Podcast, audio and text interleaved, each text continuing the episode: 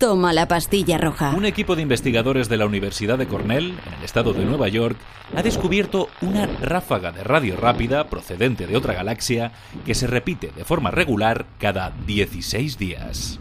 No es la primera vez que se recibe una señal de radio de este tipo, llamadas FRB, pero nunca habían llegado con un patrón. Cada 16,35 días la señal se manifiesta. Lo hace una o dos veces por hora, durante cuatro días, y después permanece en silencio durante 12. La repetición de este proceso es lo que tiene desconcertados a los científicos, y es normal que surjan muchas preguntas. ¿Por qué los intelectuales piensan siempre que los extraterrestres son bien intencionados? ¿Por qué, doctora? No suponemos una amenaza. Sería como si nosotros nos molestáramos en destruir unos microbios en un hormiguero de África. Una comparación muy interesante. ¿Sentiríamos alguna culpa si destruyéramos unos cuantos microbios en un hormiguero de África? Espero que tenga razón. Lo digo en serio, pero mi tarea es proteger a los americanos de una posible amenaza y en ese sentido mi obligación es ponerme en lo peor. Un investigador propuso medio en serio, medio en broma, que estas señales no eran señales de comunicación, pero sí que podían ser señales que provienen de láseres de radio, o sea, máseres o de, bueno, para que nos entendamos, como si fueran láseres para propulsar naves extraterrestres. Estaremos a salvo en cuanto saltemos al hiperespacio. Pues sí, es tan loco como suena.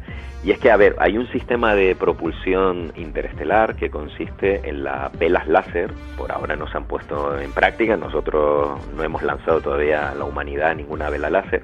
Es una nave con una vela, de ahí viene su nombre, con un material muy fino que refleje la luz y eh, se utiliza un láser desde el espacio o desde un planeta para iluminar esta vela. ¿Y qué pasa? Que la luz genera un empuje. Aunque nos pueda parecer extraño, la luz genera empuje.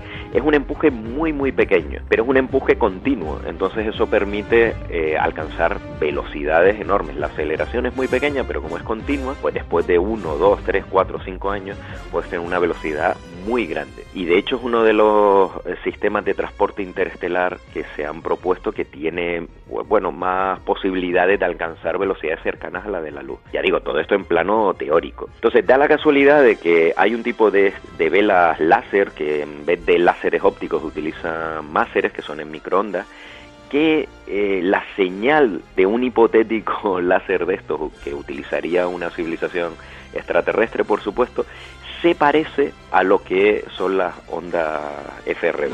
¿Qué señal es esa? La pantalla deflectora. Poneos los cinturones. Voy a pasar a la velocidad de la luz.